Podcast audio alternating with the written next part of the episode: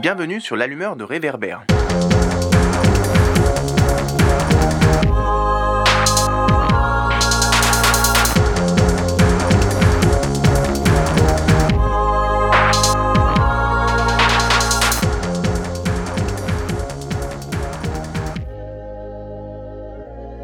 Bonjour à toutes et à tous. Nous revoici pour un nouvel épisode des podcasts de l'allumeur de réverbère. Je suis Georges Brites, c'est moi qui animerai cet épisode dans lequel nous avons décidé de jeter notre regard sur un pays africain, la Mauritanie, et sur un thème qui y est rarement associé dans les médias mainstream, à savoir celui des nouvelles technologies et de l'innovation. La Mauritanie, pays d'Afrique de l'Ouest, occupé en grande partie par le désert saharien et la bande sahélienne, situé juste au nord du Sénégal, est en effet généralement identifié comme un pays de tradition et de culture nomade, avec ses vieilles villes caravanières et ses oasis qui attirent quelques centaines de touristes chaque année, un pays aux millions de poètes et une république islamique plutôt préservée par le terrorisme et les conflits régionaux.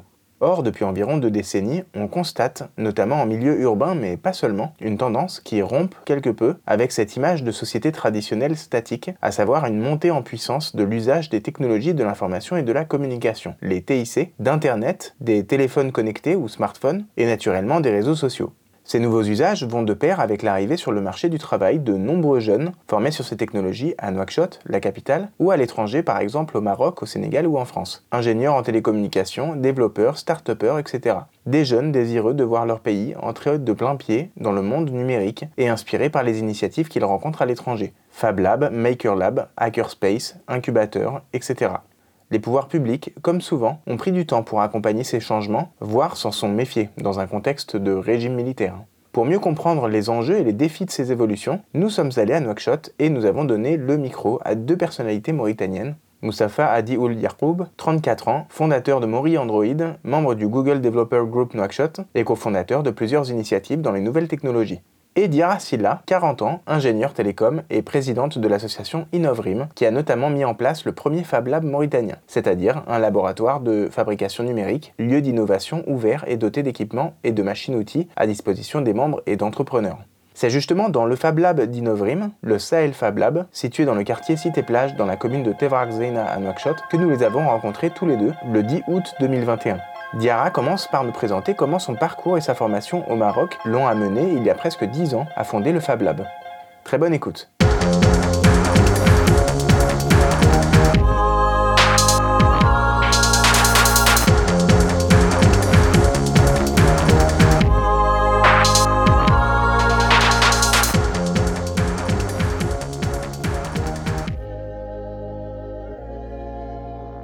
Après Rabat, ma, formation, je suis allée au Sénégal. J'ai un, encadrant qui m'avait conseillé d'aller au Sénégal pour euh, avoir la compétence avant de rentrer en Mauritanie. Il ne faut pas que je rentre en Mauritanie pour aller chercher de l'emploi. Il faut rentrer en tant qu'entrepreneur, pas en tant que chercheur d'emploi. Hmm. Donc j'ai suivi son conseil, je suis allée au Sénégal. Donc j'ai fait des stages en réseau informatique. Après, j'ai découvert un espace d'innovation qui vient de, de, se lancer au Sénégal, qui est le Fab Lab. C'est un lieu que j'ai beaucoup apprécié parce que quand j'étais euh, au Maroc, on avait des espaces comme ça à la fac euh, qu'on appelle des laboratoires. J'ai toujours rêvé d'avoir ces genres de lieux. Donc les Fab Labs, j'ai beaucoup aimé le Fab Lab au Sénégal et puis c'était le premier. C'était lequel? Euh, Le Fab Lab s'appelle euh, Defa donc qui veut dire en Wolof fait avec tout le monde. C'était pas forcément des informaticiens, il y avait des informaticiens, il y avait des artistes, il y avait des électroniciens. C'est un espace qui regroupe tout le monde, qui sont passionnés euh, du savoir, euh, du travail collaboratif, voilà. Donc c'est un espace où tu vois des entrepreneurs qui viennent travailler sur des projets, c'est un lieu de, de prototypage qui viennent tester leurs prototypes.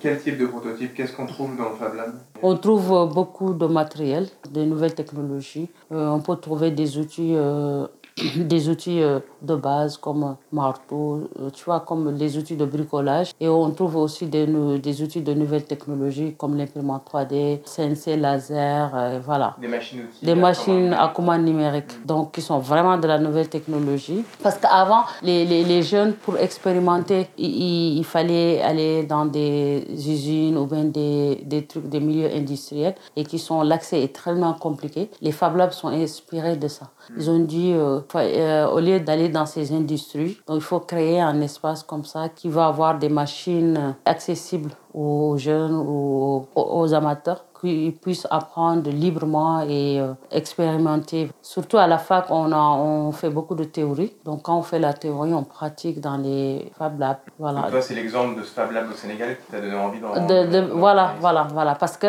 quand j'étais au Sénégal, l'objectif, il ne faut pas que je rentre en Mauritanie sans projet. Donc mm. quand j'ai vu ce Fab Lab, j'ai dit, ah, ça c'est une opportunité, que il faut que je rentre en Mauritanie. Et j'ai croisé des étudiants mauritaniens, ils étaient là-bas en stage, ils me disaient que bon, il n'y avait pas beaucoup de d'entreprises informatiques. Donc, du coup, ils sont là en attendant de trouver un emploi et voilà. C'est la raison pour laquelle je suis rentrée en Mauritanie. On pourra revenir un peu sur le, sur le concept de Fab Lab après, puis sur euh, comment avance le Sahel Fab Lab. Euh, là, je me tourne vers euh, Adi. Qu'est-ce que ça t'inspire, ce type d'espace? Donc, je l'encourage tout d'abord d'avoir pris l'initiative d'installer de, ce, ce, type de, de, projet ici en Mauritanie. Effectivement, la Mauritanie manque de, ce genre, c'est-à-dire la formation et un espace dédié pour euh, explorer, innover euh, dans le but de faire un projet pour un jeune qui veut faire, euh, disons, bouger les choses. Là, ici en Mauritanie, nous avons un manque dans ce sens-là, qui est la formation. Je pense que Fab Lab, comme l'a expliqué ma collègue, est destiné déjà pour la formation et pour attirer les jeunes de faire quelque chose, de faire de l'innovation, même si ce n'est pas dans le domaine de TIC, même si c'est dans le domaine de l'électromagnétisme magnétique, de, de, la mécanique. Pourquoi pas euh, euh, déjà construire une voiture électrique euh, Ce genre de choses. J'ai également vu pendant la pandémie Covid que vous avez supporté des jeunes pour fabriquer, bien pour construire des masques de l'oxygène. Ça, c'est de la motivation pour les jeunes. Si on crée un espace dédié à ça. J'ai eu l'occasion d'être ressortissant d'une école en Tunisie.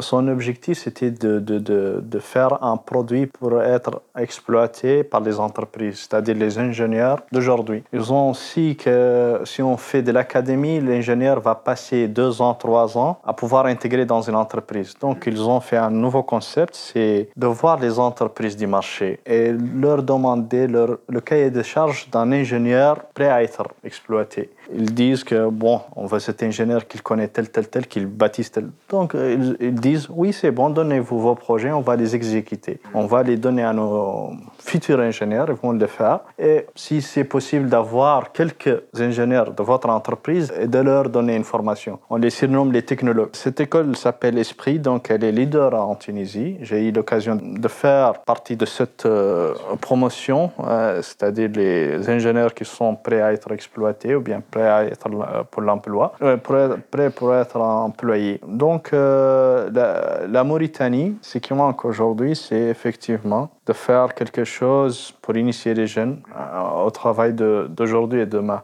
Toi-même, tu as lancé plusieurs initiatives sur le domaine des nouvelles technologies. Est-ce que tu veux nous, nous dire un peu comment toi-même tu es rentré dans ces...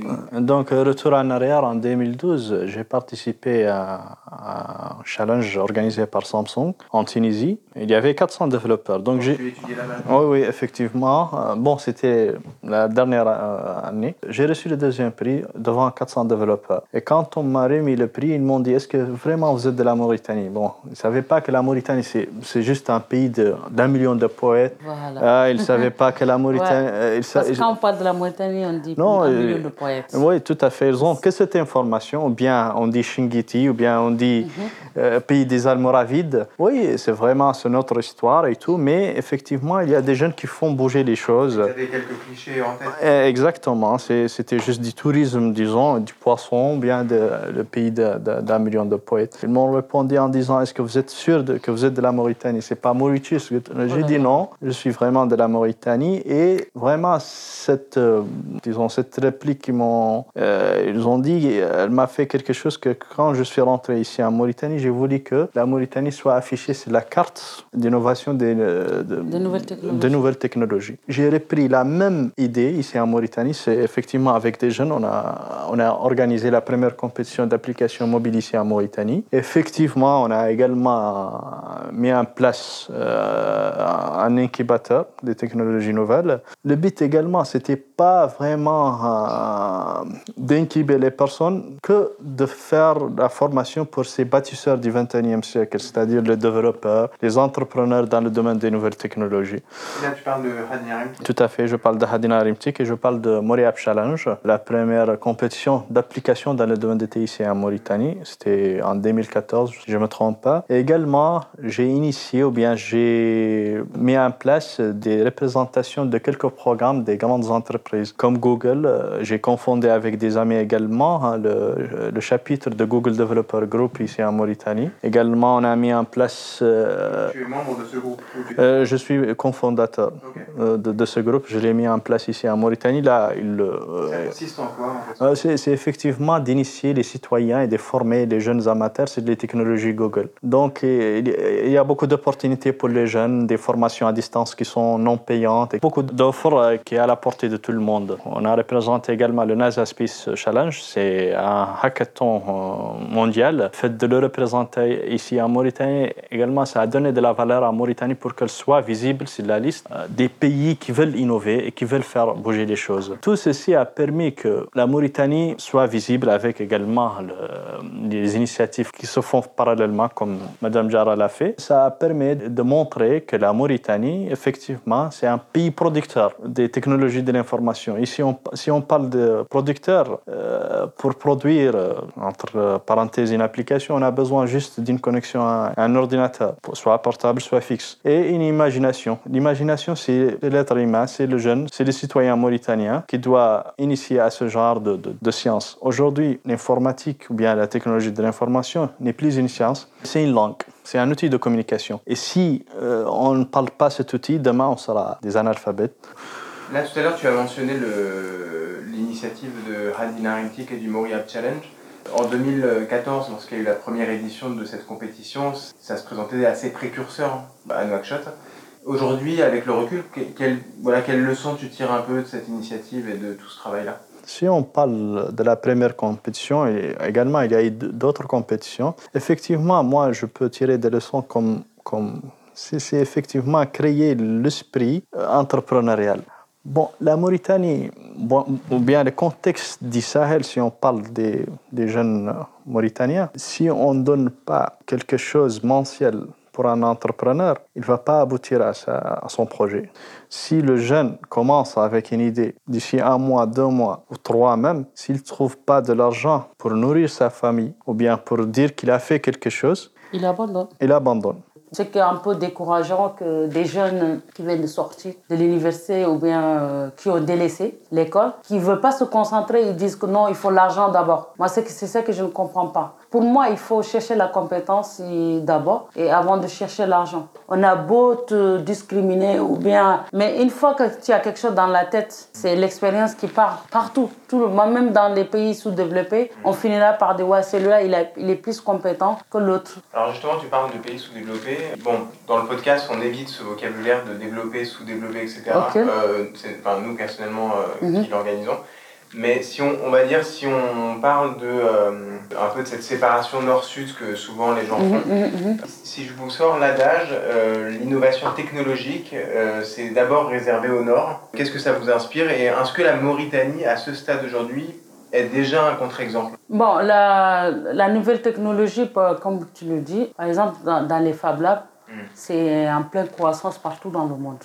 Oui, mais tu vois, en, Mauritanie, il y a un Fab Lab. Voilà, en Mauritanie, voilà. Ça, ça Parce que les Fab Labs ne rapportent pas beaucoup d'argent. Si ça rapportait beaucoup d'argent, chaque coin, tu vas voir les Fab Labs pousser. Donc, euh, le problème avec la Mauritanie, les gens sont trop pressés pour avoir l'argent. Sinon. Donc on, pourrait le, on pourrait le tourner autrement. Est-ce qu'aujourd'hui, en Mauritanie, les nouvelles technologies rapportent beaucoup d'argent? Puisque tu dis que c'est une question d'argent. Euh, non, actuellement, la, la Mauritanie, on peut dire que euh, la, les nouvelles technologies sont en pleine croissance, ça commence à se développer. Parce que du moment qu'actuellement on a notre ministère, mm. l'État commence à s'intéresser vraiment aux nouvelles technologies. Mm. Donc du coup, les entreprises, même les entreprises privées qui sont là, ils ont du mal à trouver des marchés, n'est-ce pas? Donc nous, dans les Fab Labs, si on ne travaille pas avec des organismes internationaux, c'est chaud. Donc les, même si on développe des produits, c'est difficile de d'accès au marché. En Mauritanie, il y a effectivement euh, des initiatives et une croissance envers euh, l'utilisation de la technologie de l'information et de communication. Et également, on a vu pendant la pandémie Covid qu'il y avait des jeunes entrepreneurs qui ont commencé à déployer des applications de livraison. Euh, c'est-à-dire le concept lui-même a été effectivement instauré chez les Mauritaniens lui-même. J'utilise l'application pour, par exemple, faire des taxis ou bien demander la livraison à un restaurant bien précis. Et également, avec la pandémie Covid, euh, on a tiré beaucoup de leçons. Euh, à l'époque, euh, le centre d'appel, on ne le connaissait pas. Mais avec le Covid, il y avait une communication assez forte sur le centre d'appel Covid. Il y avait une communication qui a initié le Mauritanien à pouvoir appeler un numéro court et dire que je suis malade ou quelque chose comme ça. Et par la suite, on a effectivement instauré chez les Mauritaniens le centre d'appel qui est une technologie de l'information et de communication l'a expliqué également le ministère de Transition numérique, c'est une leçon du, Covid. Aujourd'hui, euh, avec euh, la séparation, avec les gestes barrières, on voulait avoir tous nos papiers, tous nos, besoins à distance. Le travail maintenant à distance est maintenant euh, possible en Mauritanie. Mais je pense que l'État, ou bien la Mauritanie en général, devra faire un effort plus que ça. On a une fracture là au niveau du, citoyen urbain et rural. Là, si je parle de ici à Nouakchott, peut-être on n'en a pas beaucoup de problèmes. Mais la Mauritanie tout entière, c'est environ plus de 4 millions à peu près, mais n'est pas concentrée ici. La concentration, elle, est, elle, est, dans le...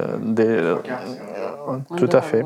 Donc, je pense que l'État devra faire un travail efficace au niveau de, de l'infrastructure. Elle doit également, je dis ça haut et fort, qu'elle fait le nécessaire pour que les infrastructures soient installées dans, dans toute la Mauritanie mhm. et qu'elle prend le bâton de fer, c'est les, les opérateurs de télécommunications, pour qu'ils puissent installer leurs services euh, partout en Mauritanie. Tout à l'heure, tu parlais donc de mettre euh, la Mauritanie sur la carte en matière de nouvelles technologies, mais c'est vrai que sur, sur un certain nombre de domaines, on a l'impression que euh, depuis quelques années, la Mauritanie a accusé un retard par rapport à d'autres pays, même sur le continent africain. Et je pense par exemple à tout ce qui était paiement par téléphone. Là, on voit commencer à apparaître sur certaines boutiques les, les Bankili, etc. Et euh, donc on voit que maintenant, il y a d'autres manières, il y a d'autres modes de paiement qui commencent à apparaître. Euh, est-ce qu'il y a un retard là qui commence à être un peu rattrapé ou... Parce que ça, c'est des nouvelles technologies qu'on trouvait déjà dans au Ghana, au Sénégal. Oui, en Afrique de l'Ouest, euh, il y a des études qui ont prouvé que c'est plus développé qu'en Afrique de l'Ouest qu'en Europe. Hein.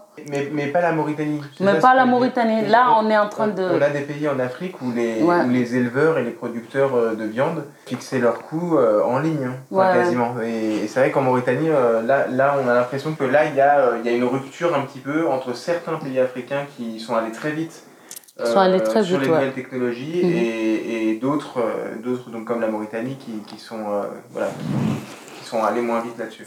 Nous, on est un peu en retard par rapport à nos voisins, mais moi, je pense qu'on avance plus rapidement. Si je te dis que l'Internet est beaucoup plus rapide en Mauritanie qu'au Burkina et mm. au Togo, sur ce côté, nous, on est beaucoup plus rapide. L'Internet est vraiment développé ici. Il n'y a pas de problème au niveau des opérateurs, sauf à l'intérieur du pays. Comme il l'a dit, il faut que les, les opérateurs euh, ils, ils, travaillent beaucoup plus, qu'ils puissent euh, diversifier leurs services un peu partout de la Mauritanie. Et ils ont les moyens. C'est possible parce qu'il y a des régions reculées, il y a des villages, là, dès que tu es là-bas, tu appelles quelqu'un, c'est difficile de le joindre par téléphone à cause de, du, réseau, à cause du réseau. Donc, euh, les opérateurs ils ont, ils ont du travail à faire. Avec la 4G, on a vu euh, la connexion s'est beaucoup améliorée en Mauritanie. Et ici, même en Akshot, la fibre n'est pas partout. Hein. Ce projet, il est là depuis euh, avant 2000. Hein. 2020, avant 2014. Moi, je suis rentrée en 2015. J'ai trouvé que ce projet, il est là. Et euh, le projet de WhatsApp, là, c'est le projet de la, connectivité, la connectivité euh, voilà. de la Mauritanie. C'est voilà, c'est un, un, projet qui date depuis longtemps, mais je pense que maintenant ils ont ils avancent. Donc euh, du moment qu'il y a certains parties ici à la fibre et euh, ça va aller. Moi je pense qu'on va aller plus rapidement, même on va rattraper les, les autres pays parce que nous on n'a pas l'appui de, de l'État. Par exemple, euh, les autres jeunes qui sont allés plus rapidement dans les autres pays, c'est parce que leur État s'est beaucoup intéressé aux nouvelles technologies. Si tu vois, à côté Sénégal, ils ont un data center qui vient de lancer, ça ne fait pas même pas longtemps. Même la Mauritanie, ils, envisagent de créer un data center.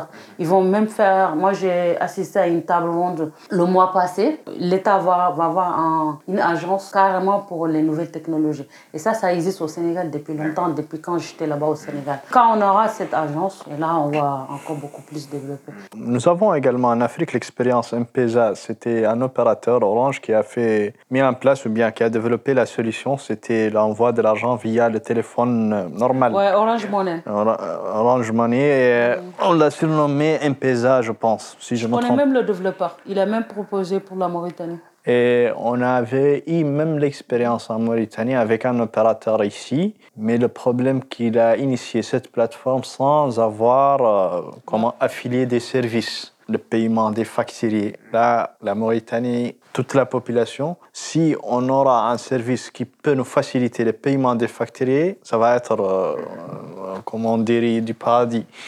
Vous avez cité un exemple de, moyen de paiement, hein, si on ne va pas lui donner un peu de la publicité, mais il a fait quelque chose, c'est il a rapproché les services de paiement des facturiers euh, pour l'utilisateur. Donc là, on utilise cette application pour plutôt payer le, le Wi-Fi, l'Internet ADSL, pour payer son Melec, pour payer SND, pour avoir des crédits téléphoniques. Il y a d'autres banques qui vont initier également leur plateforme, leurs moyens de paiement. Mais si je, si je me permets de dire, euh, les technologies de l'information et de communication, on l'utilisait pour le cash à travers euh, les appels téléphoniques. Il y avait les, euh, moyens de transfert quotidien. Je ne veux pas les reciter, c'est à peu près au nombre de 7 à 8. Si quelqu'un veut transmettre de l'argent, il se présente devant l'un des, points de, de ce transfert, dit qu'il va transférer l'argent à un village tel ou tel. Il lui donne seulement le numéro du récepteur et par la suite il s'en va. Le gars il l'appelle, il lui dit il faut se présenter à, à, votre agence tu vas euh, recevoir de l'argent. Et monsieur, il se présente, comme on dit, le caissier lui demande quel est votre numéro,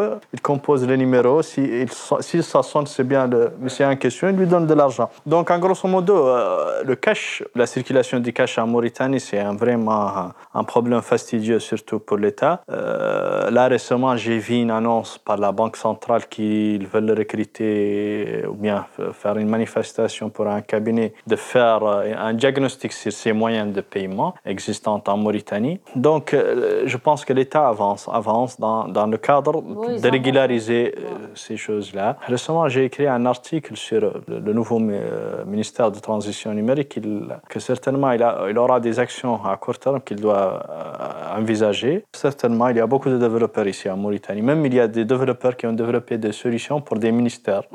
Ici en Mauritanie. Mais le problème, c'est effectivement l'interopérabilité de ces systèmes-là. Si chaque ministère commence à développer ses propres solutions et qu'on aura une agence du numérique comme la cité ou bien un ministère tout seul? qui doit avoir une centralisation au niveau du ministère de transition numérique de toutes les solutions déployées auprès du gouvernement pour la gestion de pérennité et que ça va être c'est par obligation que vous utilisez cette solution. Cette solution. Et c'est pas la peine d'investir de, bon, de prendre de l'argent d'État pour investir à une autre solution qui fera le même travail. Ça existe, malheureusement ça existe.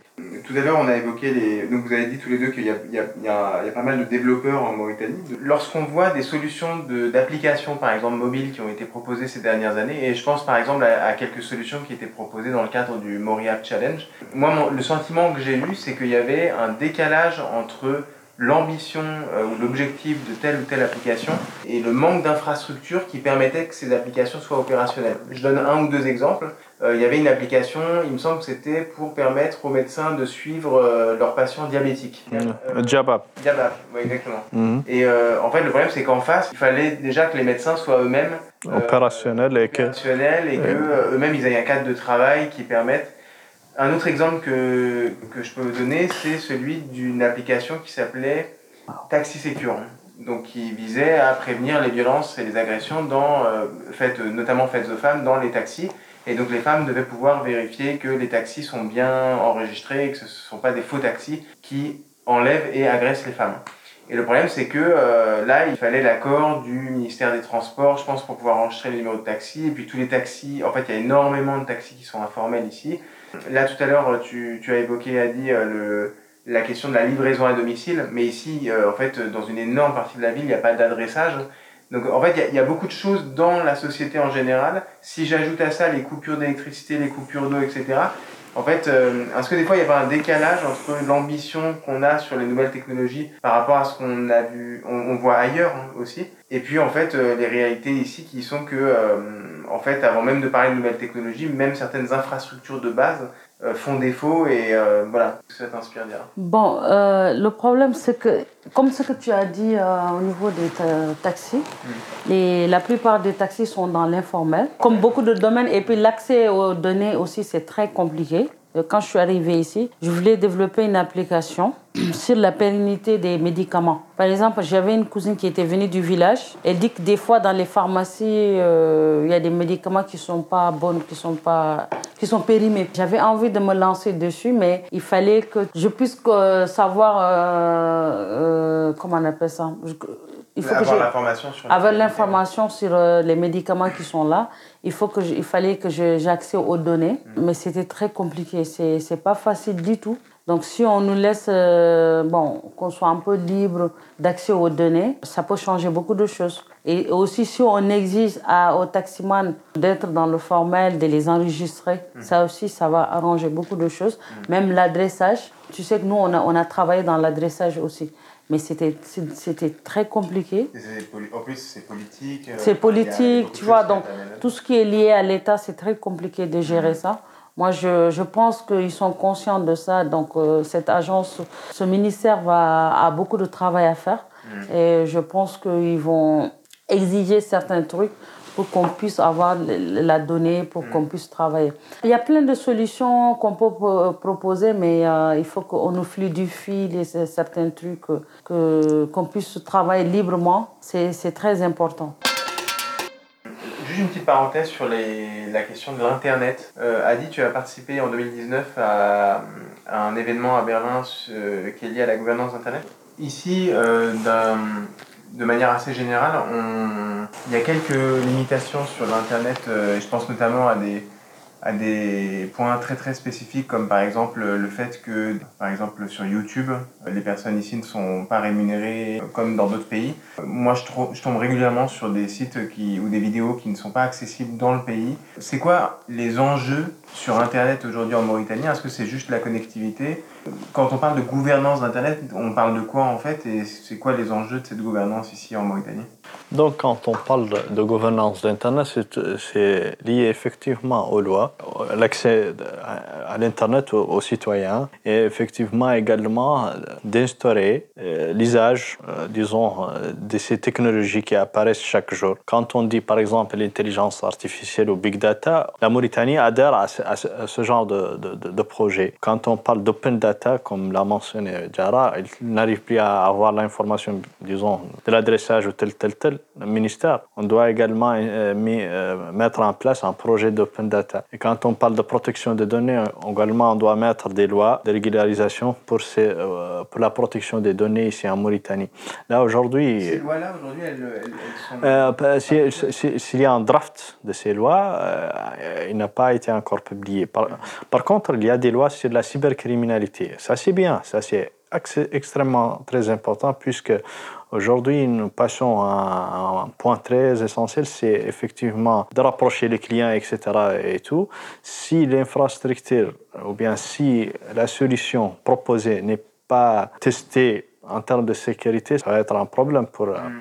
l'utilisateur. Euh, bon, en grosso modo pour le citoyen, d'être que, ces informations soient publiées sur le, sur, le net. Euh, en tout cas, concernant la cybercriminalité, je pense qu'il y a déjà, ou bien je confirme qu'il y a déjà une loi sur euh, la cybercriminalité. Par contre, la protection des, des données ou bien euh, l'usage lui-même de, ces applications qui sont existantes. On parle de moyens de paiement, la, le, le, wallet, etc.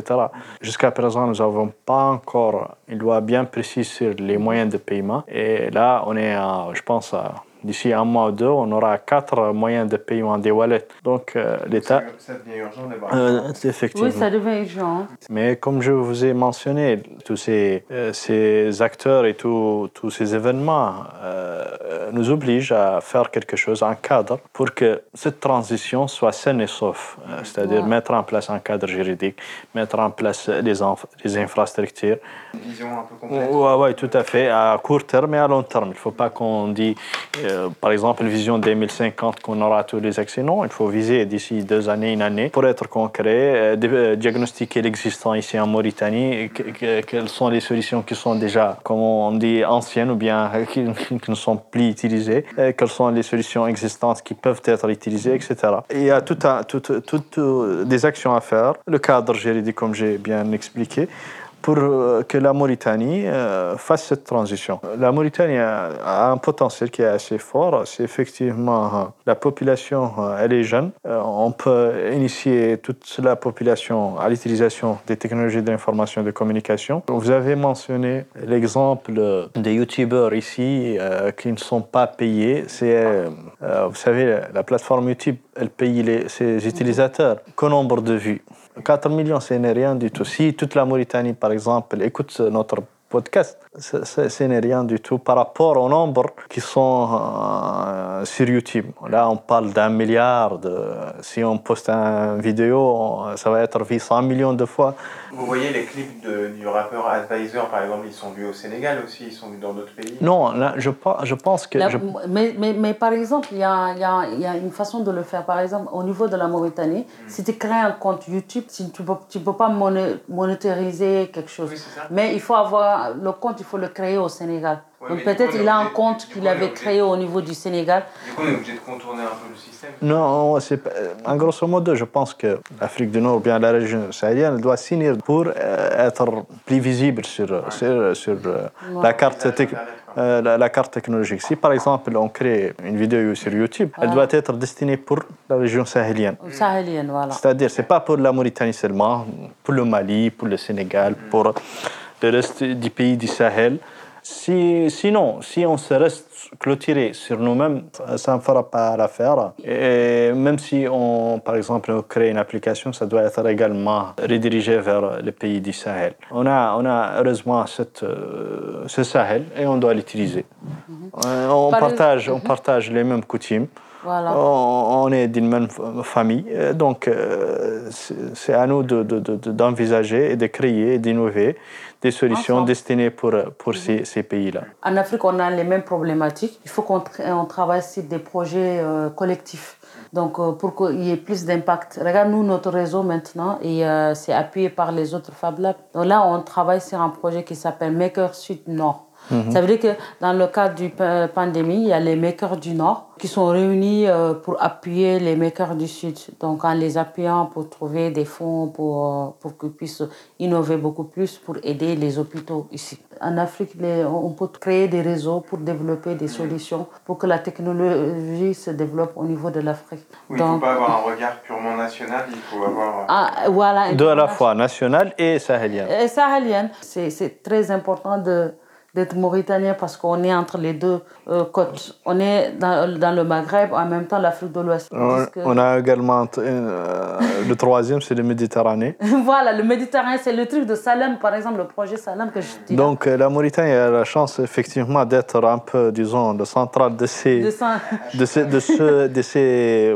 comment dirais-je, de ces euh, voit le Méditerranée, le Maghreb, l'Afrique de l'Ouest, l'Afrique de l'Ouest et le Sahel.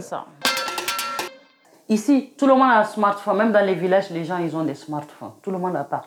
Mais le problème, c'est pas ça d'avoir le smartphone. Il faut savoir l'utiliser. Moi, j'ai fait un petit sondage. Même les bourgeois, ils, ils ont des téléphones, mais ils n'ont pas, ils savent pas utiliser les, utiliser les adresses email. Un petit sondage, nous on avait fait une formation à l'Institut français avec euh, des outils collaboratifs avec des employés de la Société Générale. Il y a beaucoup, beaucoup, beaucoup qui ne savent pas que le compte qu'ils utilisent avec leur téléphone, c'est là, c'est leur adresse email. Leur identité. Et c'est des choses basiques qu'il faut apprendre à, à, maîtriser. La population doit être sensibilisée à utiliser ces petits outils. Tu vois un jeune qui cherche de, l'emploi, qui sort de l'université mais qui n'a pas d'adresse email, comment ce jeune peut euh, postuler? C'est des choses basiques que moi, que j'insiste que l'État ou bien les structures, que les acteurs de nouvelles technologies, qu'il faut qu'ils sensibilisent ces gens à utiliser ces outils à partir de ton téléphone, tu peux écrire ton mail, tu peux être occupé. Par exemple, tu es, dans, dans une réunion. On te dit d'envoyer ton CV et c'est rapide. Tu viens d'avoir une offre d'emploi et là, on te dit envoie-moi, euh, envoie ton CV à telle adresse vite fait. Mais à partir de ton téléphone, vite fait, tu peux le faire. Et puis même la connectivité, elle est beaucoup plus rapide dans les téléphones, des fois que les ordinateurs, c'est beaucoup plus rapide.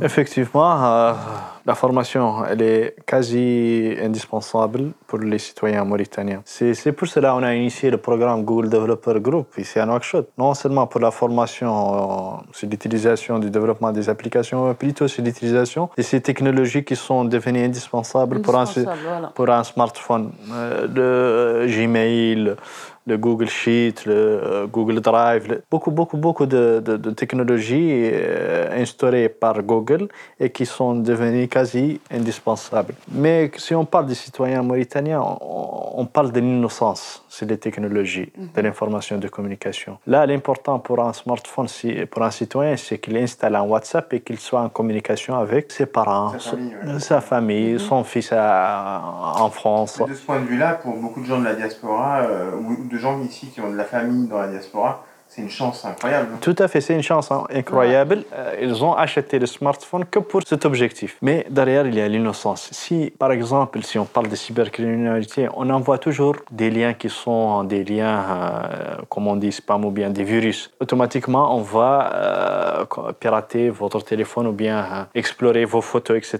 On ne parle pas des citoyens qui sont dans le milieu rural, on parle également du milieu urbain. Comme l'a expliqué Madame Jara, nous avons des jeunes qui, ne connaissent même pas le danger de ce, de ce smartphone. Si par exemple vous passez à à la commissariat qui est spécialiste dans ce domaine, vous allez apercevoir que vous avez beaucoup de cas, des jeunes, garçons, filles, qui ont été victimes de ce genre de, pirates. On lui envoie un lien, on récupère ses photos, on lui menace. C'est tout un monde, c'est tout un monde. il y, a beaucoup de fausses informations qui, qui peuvent être passées. Là, là par exemple, euh, excusez-moi de vous couper la parole, la police nationale a mis en place euh, une loi, une punition contre les gens qui utilisent un numéro sans être authentifié. C'est sorti, ça fait pas, je pense, un mois ou deux. À l'époque, les opérateurs donnaient l'occasion pour les citoyens d'identifier à distance. Ils ont su que, disons, les bandits ou bien les, voleurs utilisaient n'importe quel numéro, ils l'identifiaient avec n'importe quel ennemi, ils utilisaient ce numéro pour communication. Donc, quand on chope euh,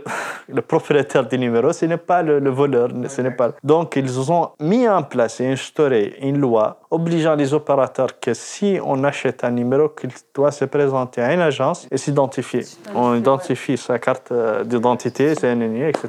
À l'époque, on achetait des, des cartes PIS euh, dans la rue. Dans la mhm. Et on appelait avec. Mais maintenant, si vous achetez, ils vont te dire non, c'est pas identifié, il faut se présenter à, l'agence. On doit sortir des lois, un cadre juridique montrant que le smartphone, c'est quelque chose qui à deux tranchants, mhm. utilisé pour le bien ou bien utilisé pour le mal. Mhm. Et qu'il y a des limites également et qu'on doit également hein, éduquer les enfants.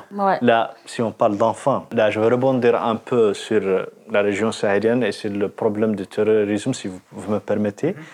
La plupart des recrutements des adolescents et des enfants, c'est via les, euh, applications de, de, jeux. À travers les réseaux sociaux, à, travers les, les, jeux de gaming. Mhm. Ils se présentent comme quelqu'un associé qui va t'aider à, à, jouer, etc. Et par la suite, il y a l'option chat sur ces, ces plateformes-là. Et ils peuvent passer n'importe quel message. Et tu, tu y es, c'est bien, moi je veux te. Il y a euh, en Syrie, il y a tel, tel, il y a. bon, je dis n'importe quoi. Mais bon, c'est le cas réel, le recrutement de, de, des adolescents et des enfants, c'est via ces, ces, ces, plateformes. Donc, l'éducation des enfants, effectivement, c'était primordial. primordial euh, dans le sens, effectivement, de lui montrer la bonne utilisation du smartphone. Effectivement, qu'il y a des, dégâts, il y a du danger, il y a tout. L'Afrique a du potentiel, a du potentiel pour euh, innover, pour créer. Ils ont déjà le terrain. Quand on parle des moyens de paiement du wallet, c'est l'Afrique. Euh, quand on parle euh, de l'énergie solaire, c'est l'Afrique. Quand on parle même de l'utilisation du drone, c'est l'Afrique. Donc l'Afrique, c'est un chantier de test d'innovation. C'est un chantier pour mettre en place et en vigueur toutes les solutions imaginables Je pense que euh, tous les pays africains doivent signer, mettre en place une stratégie d'innovation des technologies de l'information et de communication, qu'elle mhm. soit la source de plusieurs besoins des pays du Nord, même des États-Unis. Pourquoi pas ne pas exporter, disons, les panneaux solaires depuis l'Afrique? Pourquoi ne pas exporter, disons, le matériel nécessaire pour fabriquer un drone de l'Afrique? Ce sera plus avantageux pour les entreprises et également pour l'Afrique. Là, vous voyez des grandes firmes euh, d'IGAFA qui s'intéressent à l'Afrique, euh, notamment Facebook. Ils vont euh, mettre en place un câble gratuit d'accès d'Internet. C'est un projet qui vont faire un accès pour toute la population africaine sur l'Internet. Également, je souligne qu'il y a une opportunité pour les développeurs africains, entre parenthèses, euh, à cause de, la pandémie Covid. Par exemple, les pays européens, euh, ils ont su que le travail à distance peut, être exécuté. Et parfois, ils font recours à des compétences qui se trouvent en Asie, en Inde, en Chine, au Pakistan. Donc, il y a toujours le décalage horaire. Ils ont dit pourquoi pas ne pas solliciter les compétences africaines. Donc, ils ont commencé avec la Tunisie, le Maroc, récemment la Mauritanie il y a une entreprise qui fait, ou bien quelques entreprises qui font ça. Au Sénégal, il existe. Euh, les compétences africaines déjà font bâtir des solutions utilisées en Europe. Il y a quelques années, euh, tu m'avais mentionné, Ali, euh, ton espoir que à terme, on voit vraiment émerger Sahara Valley. Effectivement, je garde toujours l'espoir du Sahara Valley, avec également l'engagement ces jours-ci de l'État de mettre en place toute une structure dédiée à la transition numérique. C'est un pas très, très encourageant pour nous, la, communauté de, de, TIC ici en Mauritanie, puisque à l'époque, ce genre de ministère, ministère était toujours affilié à, à la jeunesse ou à, l'emploi. C'était pas, disons, un, un, ministère dédié totalement à la transition, bien au numérique. Donc ça, c'est un point très important et très encourageant pour la communauté de TIC pour mettre en place le Sahara Valley. Le Sahara Valley, effectivement, c'est destiné pour la Mauritanie et pour les pays du Sahel. On devrait avoir des infrastructures, on devrait avoir des bâtisseurs de ce, de, ce Sahara qui sont les développeurs, les scientifiques, les chercheurs, les mathématiciens. Tous ces acteurs feront l'existence du Sahara Valley. Inch'Allah. Inch'Allah. Nous quittons Adi et Diara, que nous remercions pour leurs éclaircissements et leurs regards.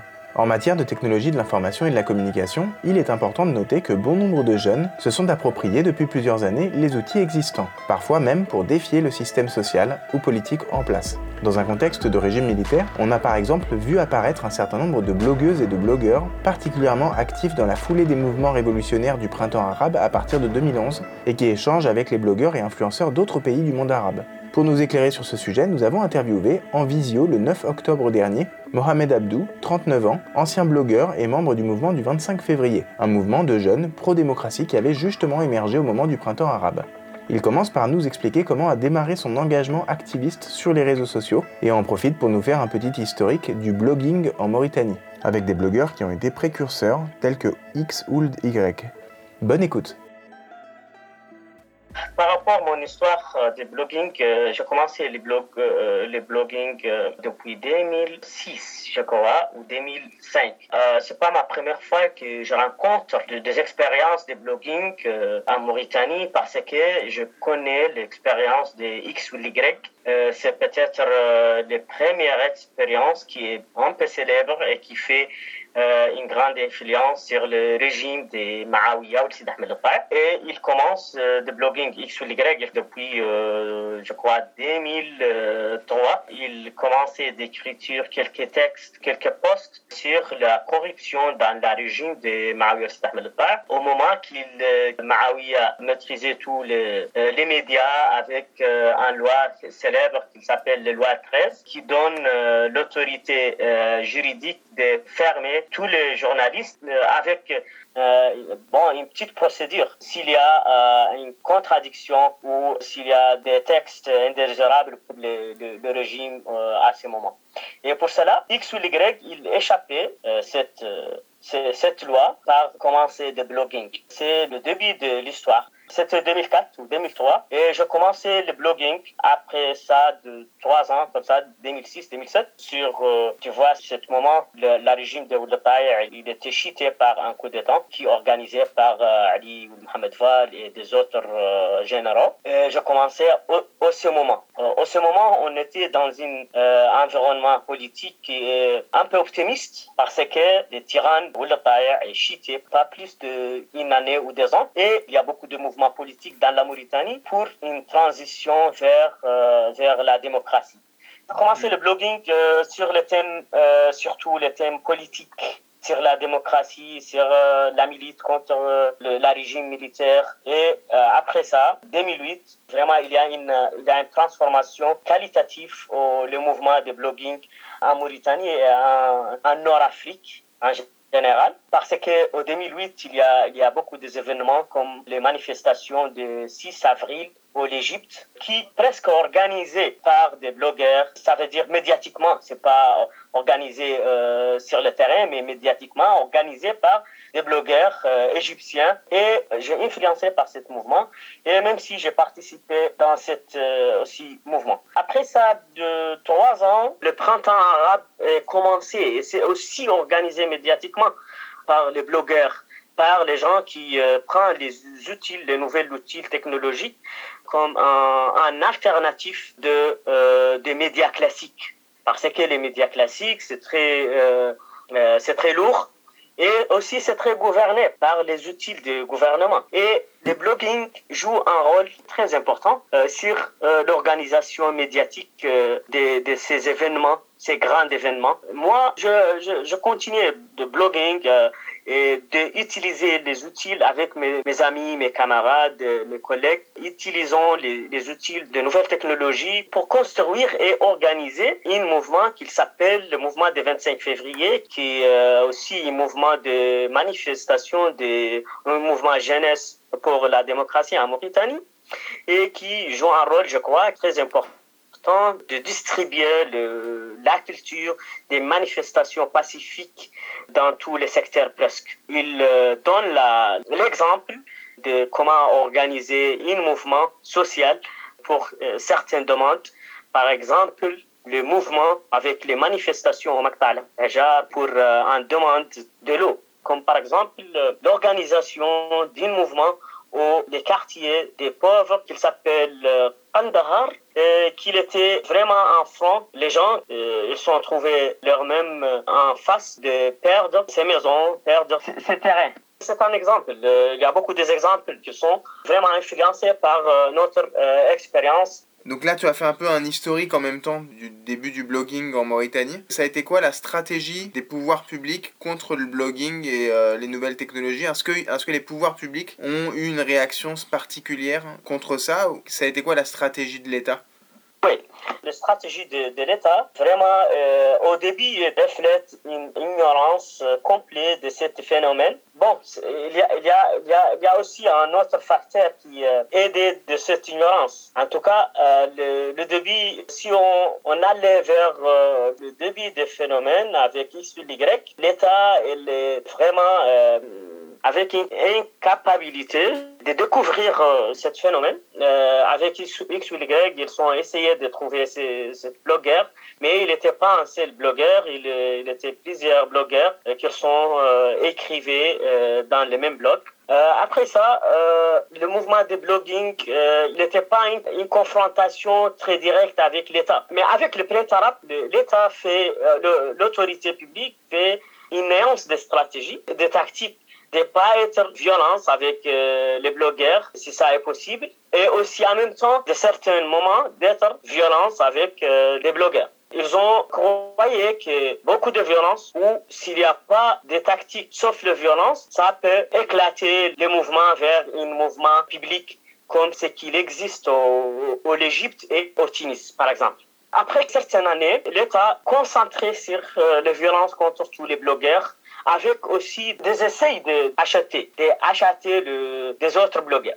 Bon, avec le temps, je crois que déjà les blogueurs sont pas les gens qui font le l'onde public les mouvements, les, renaissances des, des, masses, mais ils sont assistés et ils sont, euh, jouent des rôles très importants dans cette euh, renaissance des de mouvements des masses. Après certaines années, les mouvements des masses, c'est un peu cheaté. Et avec ça aussi, les mouvements des blogueurs, c'est cheaté. Une fois influencé par la chute de, de mouvements des masses, une fois aussi influencé par l'oppression de l'État. Euh, maintenant, on a une, une, autre, une autre façon de blogging, d'utilisation des outils euh, technologiques comme l'utilisation de Facebook dans les lives, etc., l'utilisation de certains outils comme TikTok, etc. Ils sont utilisés par euh, beaucoup de gens qui ne sont pas des blogueurs ou qui ne sont pas reflètent une, une opinion sociale ou politique mais ils sont reflétés d'être des modèles, etc. les, les, trucs de TikTok, quoi. Mais aussi, il y a en parallèle des gens qui euh, organisaient des séances de live, qui avoir beaucoup d'intenses euh, des publics. La plupart de ces gens sont hors des pays et pour cela, il n'y a pas beaucoup des habilités d'oppression à part de l'État. Mais en tout cas, euh, ce qu'il existe maintenant, c'est un peu différent de ce qu'il commençait avec le mouvement de blogging. Ces dernières années, on a vu que les réactions contre les activistes sur les réseaux sociaux, ça vient beaucoup du ah. côté des islamistes, ou alors c'est des condamnations de l'État, mais sur des affaires de mœurs religieuses. Donc il y avait l'affaire du blogueur euh, Ulm Reitir en 2014, mais euh, aussi plus récemment, il y avait l'affaire des vidéastes de la plateforme euh, Facebook El Metrouche, quelques jeunes à Nouadhibou, parmi lesquels Aïchetou Issel Mumbarek, qui avaient été mis en garde à vue. En gros, parce parce qu'ils avaient euh, parlé de euh, sexualité, de euh, laïcité ou de système de caste. Est-ce que toi tu vois comment les autres mouvements, comme les mouvements islamistes, utilisent eux les réseaux sociaux et les nouvelles technologies? Et est-ce que finalement le, les grandes difficultés pour les, les activistes sur les, sur les réseaux sociaux, c'est pas plus du côté des islamistes que du côté de l'État? Oui, oui, euh, je dis qu'il y a beaucoup de euh, des essais de prendre une activité sur les, réseaux sociaux. C'est toujours euh, limité parce qu'il y a beaucoup de des lois, euh, il y a beaucoup de même s'il y a il est toujours rencontré des obstacles parce que dans la Mauritanie depuis certaines années il y a ce développement des discours islamistes conservatif qui vraiment jugeait tous les, tous les gens. Et aussi, euh, le réflexe maintenant de, de l'État sur les réseaux sociaux est plus sensible maintenant parce que je crois que tous les gens de l'État regardent les Facebook, euh, influencés par les Facebook, influencés par les discussions sur les Facebook. Hmm. Et pour cela, chaque euh, expérience fait un peu d'écho. L'État va faire un truc avec euh, cet essai. Par rapport à l'utilisation de nouvelles technologies, c'est partagé euh, dans toutes les nuances politiques, dans toutes les, les, idéologies. Il y a les blogueurs, il y a le, les activistes de gauche dans les réseaux sociaux mauritaniens, mais il n'y a pas cette force d'organisation qui est à l'époque, dans les années 2011, 2012, 2013, on était très organisés. Maintenant, il n'y a pas une organisation de ces individus. Par contre, les islamistes, euh, sont à une organisation qui est très forte et qui est organisée. Il n'y a pas des individus euh, dans des organisations islamistes. Bon, c'est très limité. L'individualité dans des organisations islamistes, c'est très limité. Pour cela, les campagnes qui fait par les islamistes euh, avoir beaucoup d'échos parce que ils sont tous participés par manière systématique dans ces campagnes. Comment tu vois l'avenir du militantisme sur les réseaux sociaux et sur les blogs euh, en Mauritanie? Est-ce que la vidéo, par exemple, va prendre plus de place d'après toi? Est-ce que c'est déjà le cas? Comment tout ça va évoluer à ton avis? Oui, oui. Maintenant, vraiment, c'est l'âge, tous les goûts euh, se concentrer sur euh, les, les, matières audiovisuelles. Les gens, plus en plus, euh, commencent à délaisser tous les, presque tous les supports, sauf les vidéos, parce qu'ils concluent beaucoup de, des informations sans qu'ils euh, utilisent beaucoup d'efforts. C'est pas comme euh, de, de, lire un article. Et maintenant, il y a des phénomènes, comme je dis euh, à l'époque, euh, des vidéos live. Il y a beaucoup de, de militants qui utilisaient les vidéos live pour transmettre ces messages. la plupart de ces militants sont ailleurs, sont pas ici en Mauritanie, mais il y a certains qui sont ici. Et leurs vidéos aussi partagées par manière, avoir beaucoup de partage entre les jeunes, avec aussi un autre phénomène qui est très cool c'est le phénomène des memers qui sont fait des petites vidéos qui toujours reflètent un petit message, mais aussi avec euh, un petit de comédie dedans. C'est aussi un phénomène qui, depuis mm. trois ans, quatre ans comme ça, euh, commencé au Mauritanie, commencé de transmettre les messages, euh, soit politiques, soit social, soit en termes de, de petites vidéos avec un peu une touche de comédie.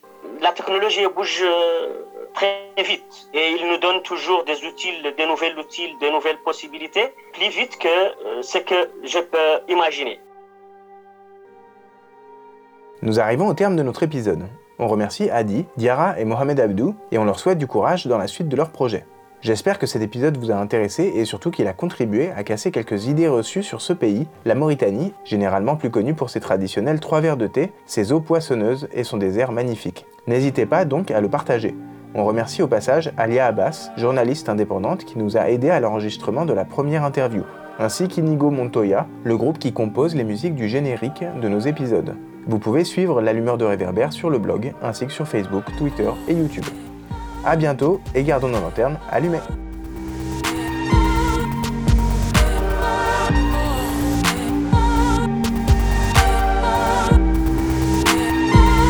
fucking!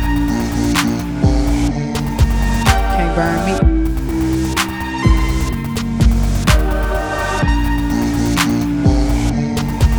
Can't burn me.